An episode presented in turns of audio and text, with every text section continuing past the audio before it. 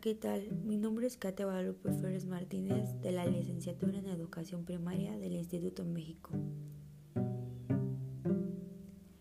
En este podcast titulado La infancia como construcción social, hablaré acerca de la lectura de la infancia por el autor Philip Aries, en la que reflexionamos de cómo es visto el niño a través del tiempo y de la actitud del hombre sobre él. Vemos cómo el concepto de infancia ha sido transformado lentamente por las distintas civilizaciones en las que vivimos. El niño romano recién nacido se le posaba en el suelo, correspondía entonces al padre reconocerlo y tomarlo en brazos. Si el padre no elevaba al niño, este sería abandonado, expuesto ante la puerta, al igual que sucedía con los hijos de los esclavos, cuando el amo no sabía qué hacer con ellos. En la Edad Media se veía en el un hombre pequeño que pronto sería un hombre completo, un periodo de transición bastante breve. A partir del siglo XIII comienzan a aparecer formas de representación icónicas de niños en tres formas típicas, lo que fue ángeles, el niño Jesús y niños desnudos. Para Aries, esta evolución refleja un cambio en la mentalidad colectiva, dando cuenta de la aparición de sentimientos hacia esta etapa conocida como la infancia.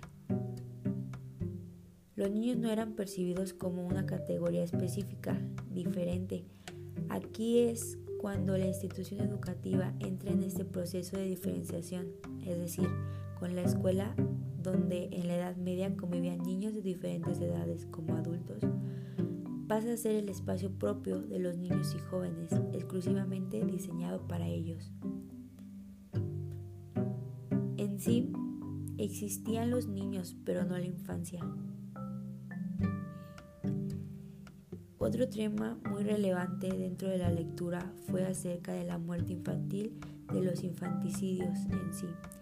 Durante mucho tiempo fue provocada por sus propios padres, Actualmente este es un caso intolerable.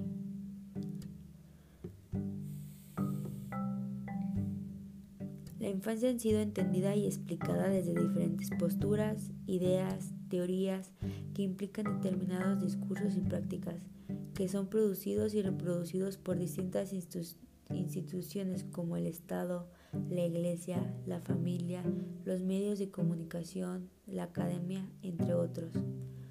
Considero que la infancia significa mucho más que el tiempo que transcurre desde el nacimiento del niño hasta la edad adulta. Para mí es una época valiosa en la que los niños y las niñas deben vivir sin miedo, vivir en paz, seguros frente a la violencia, protegidos contra los malos tratos.